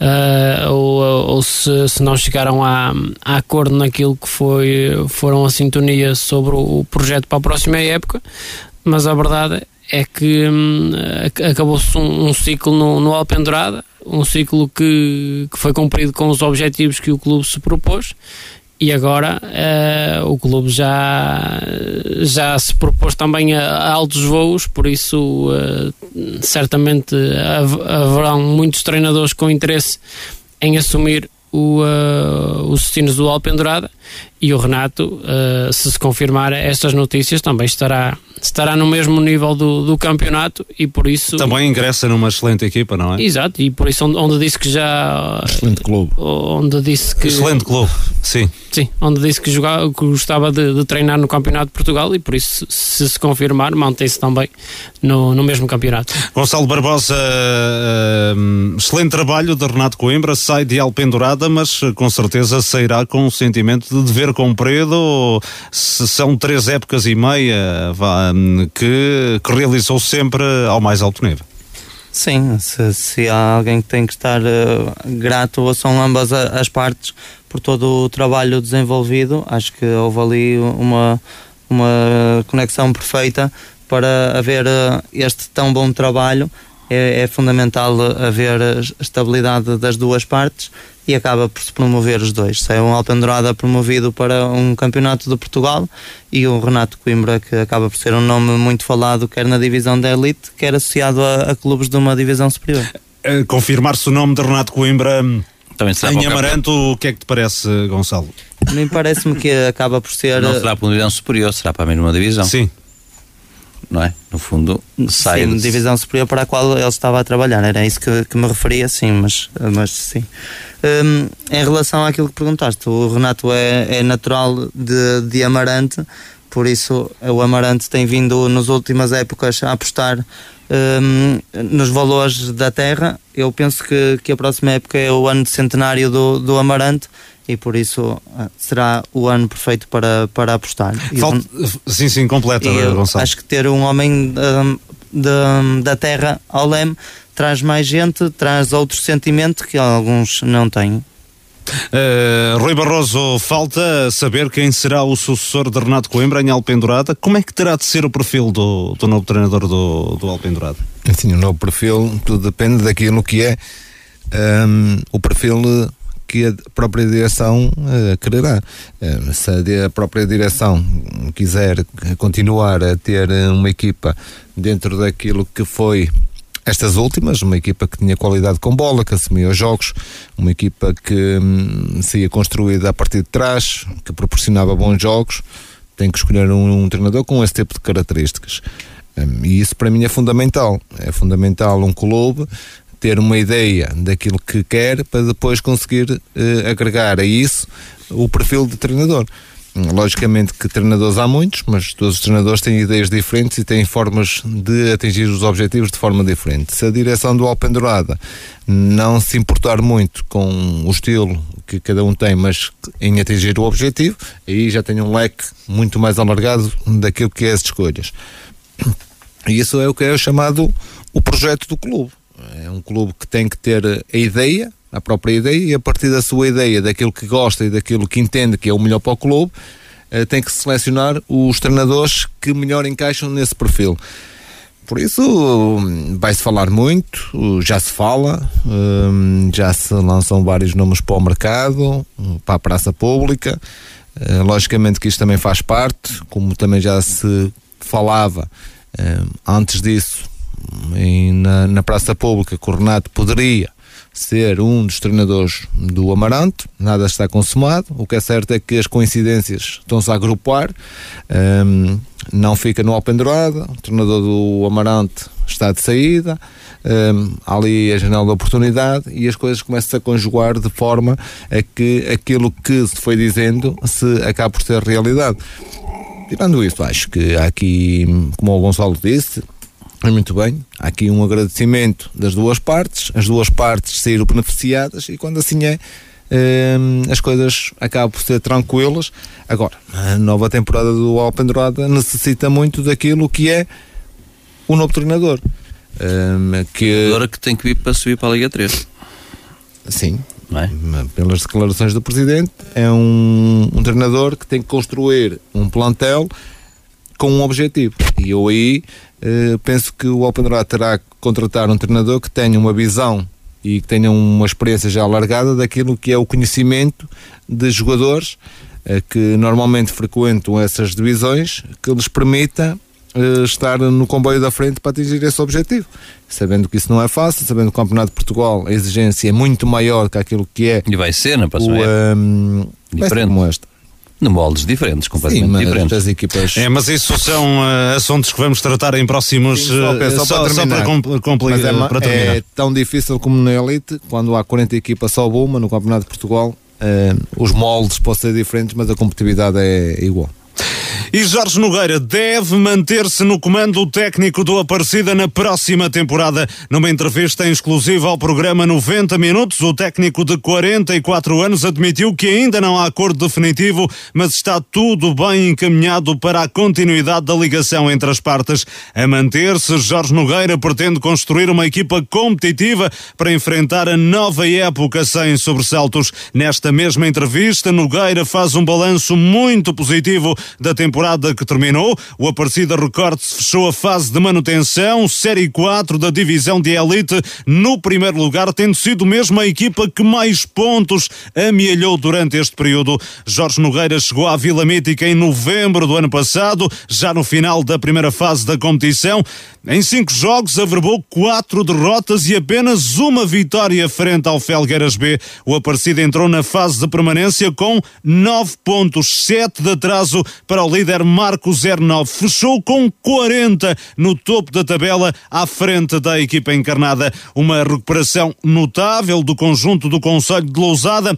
Entre outras coisas, nesta entrevista, Jorge Nogueira explica o que mudou no clube desde a sua entrada. Deve ser muito trabalho e uma questão de mentalidade que foi isso que, que nós basicamente conseguimos uh, mudar lá na Aparecida, que foi mudar a mentalidade uh, das pessoas que dirigem o clube e das pessoas que, que estão à volta do, do plantel. Uh, e, tá, e, principalmente mudar a mentalidade dos jogadores. Pronto, eu reparei que era um, um grupo que vinha já há alguns anos juntos pronto, foi-lhes tentado explicar que uma coisa é jogar na honra, primeira divisão distrital, outra coisa é jogar na elite, que não tem nada a ver é muito mais competitiva, pronto, e os jogadores uh, perceberam isso. Isso foi o primeiro ponto. Depois o segundo ponto foi, uh, e nesse caso, e nesse aspecto, dou, uh, agradeço imenso à direção que teve paciência, foi o início com os jogos que tínhamos, não é?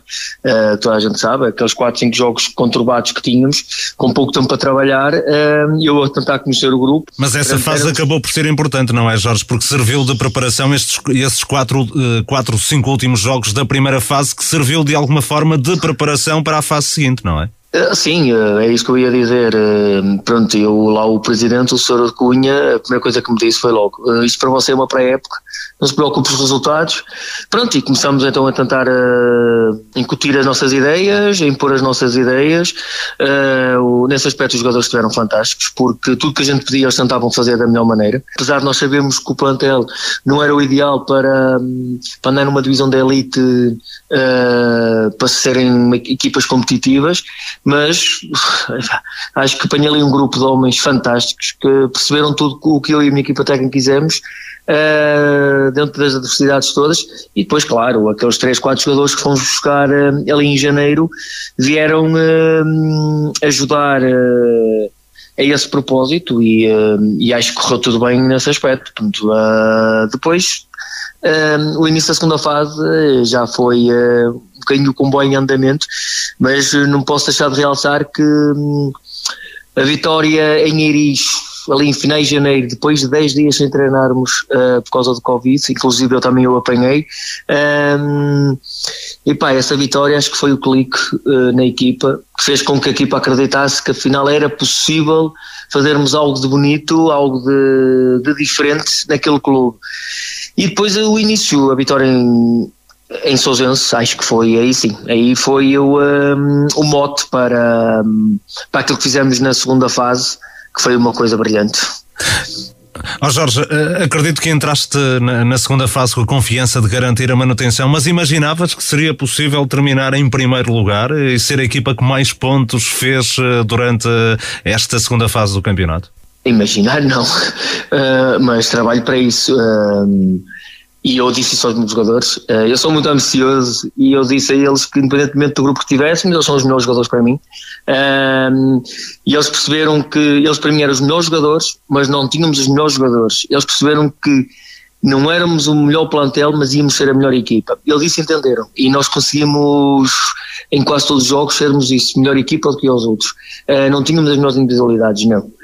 Imaginar que íamos ficar em primeiro, uh, se me dissessem no início, não. Uh, íamos sofrer muito para não descer de divisão, mas nós acreditávamos muito no nosso processo e aquilo que as indicações que os jogadores nos iam dando ao longo da, da semana de treinos e ao longo dos jogos Uh, e pá, nós começamos a, a acreditar que, que era possível uh, ficar nos quatro primeiros, fugir uh, à zona de playoff, andar um bocadinho longe da zona de playoff. Uh, aquelas quatro vitórias seguidas, o empate no marco, nós estávamos um bocadinho longe.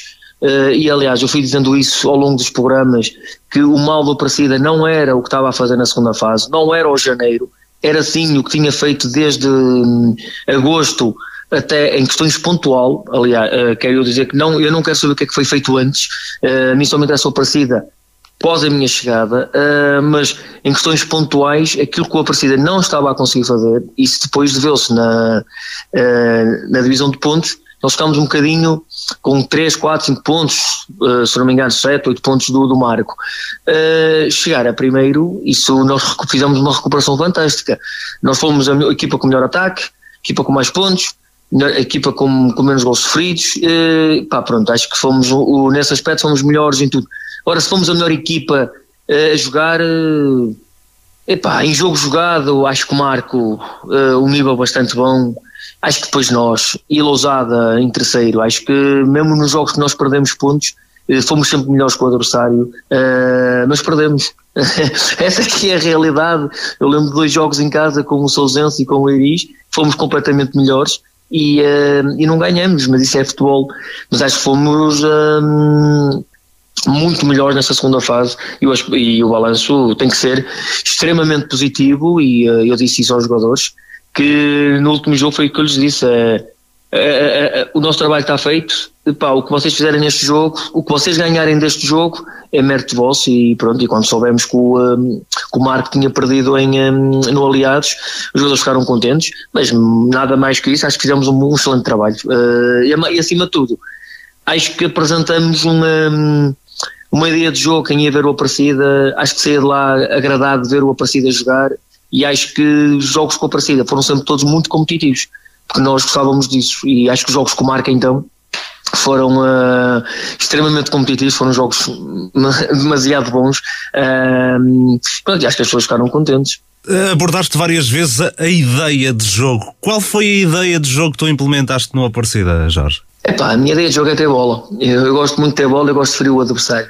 Eu não gosto de posse de bola para trás, posse de bola para o lado. Eu tento sempre um, todos os clubes que, que, que, que, tive, não, todos os escalões que treinei, mesmo no Friamundo, a minha ideia de jogo é muito virada para a frente. É, eu gosto de ter bola, é, treino isso, é, é com essas ideias que eu treino, é ter bola, gosto de sair de trás a jogar e pá, contra umas equipas sai de uma maneira, contra outras sai de outra, uh, porque tem a ver também com, as equipas que nós jogamos. Contra as equipas entro para um lado, contra as equipas tenho que entrar para o outro, porque tem a ver com as dinâmicas defensivas que as equipas adversárias têm uh, e com as dificuldades que elas apresentam quando a gente analisa os, os adversários. Agora, a minha ideia de jogo é sempre a mesma é ter bola. Eu gosto de construir desde trás e faço com que a equipa tenha prazer em jogar futebol, em ter bola. Uh, detesto aquele jogo de dois, três toques, está a meter a bola na frente. Eu, eu gosto de chegar lá com qualidade, com critério. Uh, nem sempre conseguimos, Uh, pronto, isso tem a ver muitas vezes com o tipo de jogador que se tem no, no plantel, mas acho que em 90% de, dos casos conseguimos fazer isso e quando eu digo que as pessoas ficaram agradadas uh, com aquilo que viam aparecido a fazer, uh, é, tem a ver com isso, tem a ver com a nossa qualidade de jogo, com a nossa ideia de jogo, uh, pá, uma ideia de jogo um bocadinho diferente para aquilo que se pratica aqui no, na Distrital. Uh, e pá, mas acho que já há treinadores que fazem o mesmo, se foram primeiros ou não, mas na Distrital ter treinadores com coragem de pôr as equipas a, a jogar futebol e não terem medo de perderem por quererem jogar futebol é de louvar. E eu dou, dou, os parabéns ao Renato Coimbra por, por fazer isso e em três anos do Open Dourada veio justificar a aposta nele que conseguiu, teve sempre na luta e conseguiu ao terceiro ano finalmente ter sucesso mas eu acho que ele nunca abdicou da ideia dele de jogo. E eu conheço as ideias dele e conheço coisa. E acho que isso é, tem a ver. E eu também não vou abdicar das minhas, seja aqui, seja noutro campeonato qualquer. Hum, tem a ver um bocadinho com isso. A grandeza disto tudo, das minhas palavras, é que fazer isto num frio mundo é muito bonito. Fazer isto numa parecida, eh, muita gente suspeitava e duvidava mas acho que foi conseguido. E é, essa é a grande vitória, uh, não é da equipa técnica só, é do grupo todo, esta foi a grande vitória no Aparecida este ano. Chegaste a um clube eh, com adeptos que vivem eh, muito o clube. Foi fácil a adaptação ou, aquela, ou a experiência de estar num mundo em que os adeptos também são fervorosos ajudou, Jorge? Claro, por isso é que foi fácil a adaptação. É, eu gosto muito deste tipo de clubes. Uh, por isso é que quando eu era mais novo gostava muito e continuo a gostar, equipas como Leixões, Salgueiros, o antigo Salgueiros, porque uh, eu nasci perto de um bairro, fui criado perto de um bairro, pronto, e tem a ver um bocadinho assim comigo. Uh, este, este espírito de defender uma terra, defender um clube, pronto, e pronto, e também a questão de, de ter estado 8, 9 anos no Friamundo, na parte sénior, cerca de dois anos, isso ajudou, não é? Mas fiquei completamente surpreendido. Eu sabia, sabia que o Aparecida tinha uma claque, tinha pessoal apaixonado, mas não sabia tanto. Uh, foi, então foi uma surpresa muito agradável que eu fiquei mesmo surpreendido. Então, uh, então também eu e a minha equipa agarramos a isso também. Uh, conseguimos puxar ainda mais o lado humano para dentro do nosso grupo, o que fez com que houvesse ali um intercâmbio de parte a parte, nós a puxar por eles, eles a puxar por nós, um, e isso também ajudou ao Aparecida a fazer uma, um, uma fase final fantástica.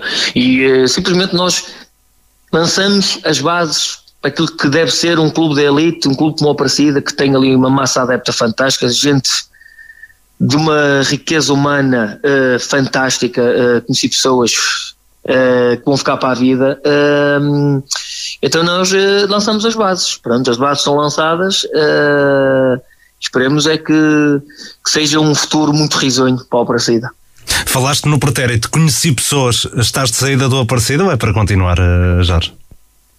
Ai, não interpretem dessa maneira. Não, não, uh, já estamos, em, já falamos, já, já conversamos, Uh, à partida, uh, ainda não está tudo, tudo, tudo, totalmente definido, mas à partida, uh, pronto, o clube ainda não anunciou, é um acordo que nós temos os dois, uh, só quando é tudo acertado é que, é que anunciamos, mas fica à parte do clube anunciar ou não, uh, mas pela minha parte, à partida já está tudo praticamente definido. Falta aí um pormenor ou outro, mas que não é nada de especial e tudo indica que vamos continuar numa partida, assim. Uh, Espera-se um campeonato mais complicado no próximo ano, tendo em conta que há uma redução do número de equipas, uh, será mais difícil, não? Uh, é assim, o campeonato para o ano vai voltar aos moldes normais. o que se vai fazer na época seguinte é que poderá aqui definir objetivos ou não, eh, porque se criarem a tal Super Elite em 2023-24, eh, falta saber em que modos é que vão fazer. Uh, com, com, que número de equipas é que o vão fazer. Por isso, à partida, se o criarem para o ano, uh, criam uma divisão, uh, alguém vai subir para essa divisão, mas alguém não sai da divisão onde está. não sei como é que vai ser. Claro, quem ficar nos lugares de descida, desce, como é óbvio, não sei como é que vão ser os lugares de descida ou não. Agora, se for um campeonato a 16, como foi sempre, é competitivo na mesma, eh, mas acho que não vai ser tão competitivo como foi esta fase. Porque nesta fase, um campeonato tão curto, eh, é complicado perder pontos. Eh, porque a distância era muito curta. Tanto nós em, andávamos ali com 6, 7 pontos de avanço, um jogo menos conseguido, já, já estávamos perto da, do playoff outra vez, já estávamos isso tudo. Uh, tanto é que fomos a melhor equipa na fase, na fase uh, de promoção e só a faltar uh, um, dois jogos é que conseguimos em Eris uh, matematicamente garantir a, a, manutenção. Isto revela só a competitividade que foi esta fase. penso eu que se for nos moldes antigos e não fizerem nenhuma, nenhuma super elite, deixem dois de cada série num, num formato de seis equipas, uh, deixa o 15 e o 16, como era a Panágio uh, antes do Covid. Epá, agora não sei como é que vai ser, mas se for no, no processo, eles reduziram isso para 30 equipas, a gente está a contar com as subidas, pronto, não sei quanto é com subir, com isto aqui ainda está muito indefinido. Vão ficar ali 32 equipas, acho que vai ser uma série 1 e série 2. Vamos voltar aos moldes antigos. Agora aqui falta saber é, é o que vai ser na época seguinte, 2023-2024. Segundo me disseram, vai ser criada uma nova divisão, uh, só uma série. Uh, pronto, e nós estamos atentos a isso e o objetivo uh, comigo comigo é lutar pelos três pontos todos os jogos. Uh, que não vai ser fácil, não. Vai ser muito competitivo, vai. Uh, vamos tentar construir um plantel uh, que nos dê garantias de, de andarmos, de fazermos o maior número de pontos para conseguirmos aquilo que é o objetivo da Aparecida, que é, que é manter a manutenção mais rápido possível. Pá, quanto mais pontos fizermos, a, classificação depois vai nos dizer onde vamos ficar. mais acima, mais abaixo, mas o objetivo é lutar três pontos porque o Aparecida não pode pensar noutro objetivo a não ser eh, fazer eh, a melhor classificação que puder e aquilo que der o campeonato. E isso faz com que a gente não deixe a divisão. É tão simples quanto isso. Ou seja, fazemos um campeonato tranquilo, uh, potenciar jogadores. Uh, as pessoas não sabem, nós lançamos 3 mil sub-23 que eram sub-19, estávamos sub-23, nós lançamos agora na parte final do campeonato. Antes do campeonato está completamente definido lançamos miúdos, é com essa, com essa função que eu uh, vou continuar também lá, é, fazer, é potenciar, visto que temos uma equipa sub-23, vamos querer potenciar também miúdos que, que se vá buscar, miúdos que sobem de júniores, porque se der para potenciar uh, uh, na elite, vamos fazer isso, porque é bom para o clube, uh, permeia o trabalho da formação e promove o nome do, do clube e isso é, é um dos legados que eu quero deixar lá no Aparecida. Uh, mas nunca descuidar, como é óbvio, daquilo que vai ser do campeonato. Uh, mas acho que não é um bocadinho prematuro, porque estamos aqui a falar aquilo que era no passado. A gente não sabe, não sabe o que é que vai ser o presente e o futuro, não é? Uh, mas vamos ver. Mas estamos a. Foi o que eu disse há bocadinho. As bases foram lançadas. Uh, pronto, há muita coisa que, vai, que mudou no Aparecido e que vai continuar a mudar. Uh, agora, aqui o objetivo é fazer um bom plantel para, para sermos competitivos todos os fins de semana e, eh, e deixarmos as pessoas em Aparecida felizes, nós andarmos felizes e eh, ao mesmo tempo deixarmos outras pessoas que gostam de futebol, quando forem ver o Aparecida, ficarem contentes com aquilo que vem, que estão a ver, como é óbvio. Entrevista de Jorge Nogueira, treinador do Aparecida, ao programa 90 Minutos, a explicar a excelente campanha da equipa, sobretudo na fase de manutenção. Jorge Nogueira, Carlos Daniel, que hum, aqui assume que vai continuar na Aparecida na próxima temporada, hum, vai eh, querer dar sequência ao excelente trabalho que desenvolveu esta época, não é? Sim, é verdade. Acho que depois da entrada do, do Jorge sentiu-se uma diferença no, no, no Aparecida. Uh, não foi não foi imediata porque também não havia espaço para, para se fazer todas aquelas alterações. Na, Mas uma na... equipa que entra com 9 pontos na fase de manutenção e acaba com 40 é, é fantástico. Acho que é uma segunda fase de, de uma partida fantástica uh, e, para além do, dos resultados é, é a forma como a equipa jogava e eu tive a oportunidade de ver esta partida jogar e uh, jogava um futebol apelativo, um futebol muito dinâmico, os jogadores uh, ali sempre por muitas posições constantes, uh, excelentes golos que vi deste Friamundo nesta fase final. Um, e uma equipa que, que bateu o pé praticamente a, a toda a gente. É verdade que é um campeonato de manutenção, ou seja, não, não tem uh, todos aqueles tubarões de, da luta pela subida, mas mesmo assim é, é uma equipa que vem de, de, uma, de uma senda de lutar por não descer ou por um playoff uh, para virar, para lutar por todos os jogos pela vitória e pelos, pelos resultados. Acho que foi um, um excelente trabalho do, do Jorge. Um, e a potenciar aqui muitos jogadores já, já nesta fase. Gonçalo Barbosa, também em comentário a esta entrevista de Jorge Nogueira, excelente trabalho que desenvolveu na Aparecida, depois de já ter feito o mesmo em Friamundo, não é? Sim, eu até penso que em termos de, de jogos que o, que o Jorge tem à frente do, do Aparecida não deve distar muito da última época que esteve no Friamundo e em termos de, de vitórias também deve estar ali um, em termos de, de, números muito parecidos. É claro que acaba por ser numa fase de manutenção, mas acho que o Jorge é o principal obreiro desta, desta última fase do Aparecida. Parece-me a pessoa certa para ajudar o Aparecida a continuar a crescer.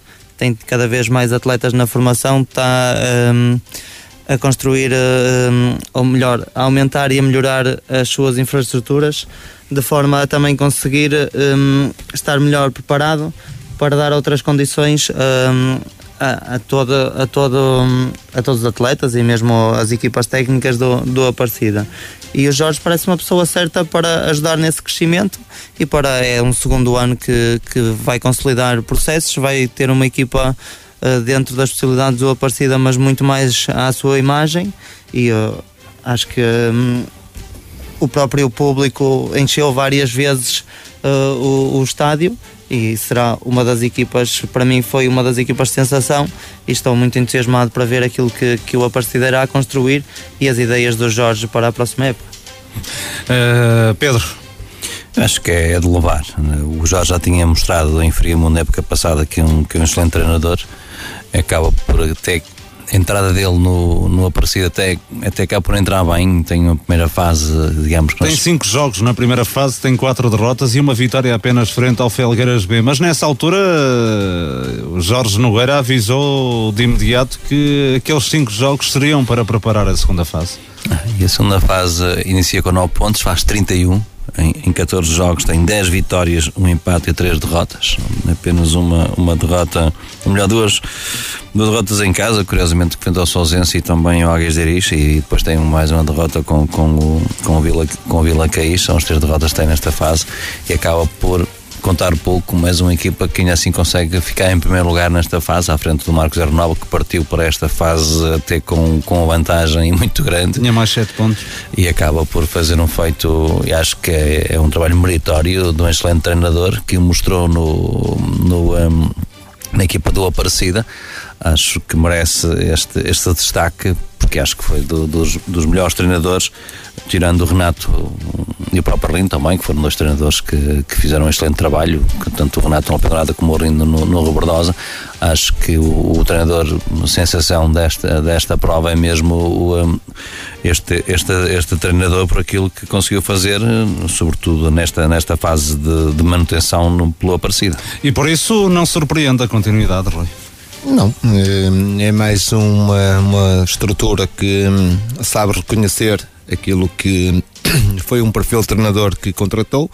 Um, como vocês disserem muito bem, é um treinador que acabou por um, dar um rendimento à, à, equipa do Aparecida, acabou um, com, fazendo um campeonato muito digno um, aquilo que era proposto por a equipa do Aparecida, que era a manutenção.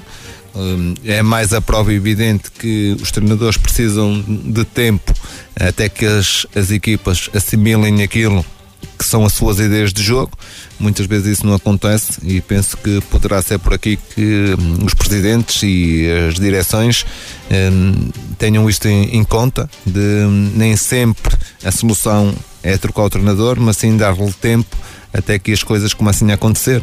E já tivemos aí várias situações uh, no futebol português em que se nota que os treinadores uh, precisam, e isto é é recorrente os treinadores falarem nisso, que muitas vezes as coisas não aparecem do dia para a noite e que é preciso tempo, paciência, até das equipas começarem a agregar aquilo que são as suas ideias e depois a partir daí sim eh, haver um julgamento, digamos assim, sobre aquilo que é o trabalho realizado e, e esperar e, e, ao fim as, as direções avaliarem se atingiu os objetivos, se é dentro daquele perfil o, se o treinador corresponde ou não e depois tomar as suas decisões. Este caso do Aparecida foi um, o caso em que uh, o Jorge aparece um, disse logo de imediato que os primeiros cinco jogos, como tu referiste muito bem, que era para preparar a segunda fase, e ele quando se referia a isso era, entrou com o comboio em andamento, tinha o conhecimento da equipa, mas a equipa não estava à imagem que ele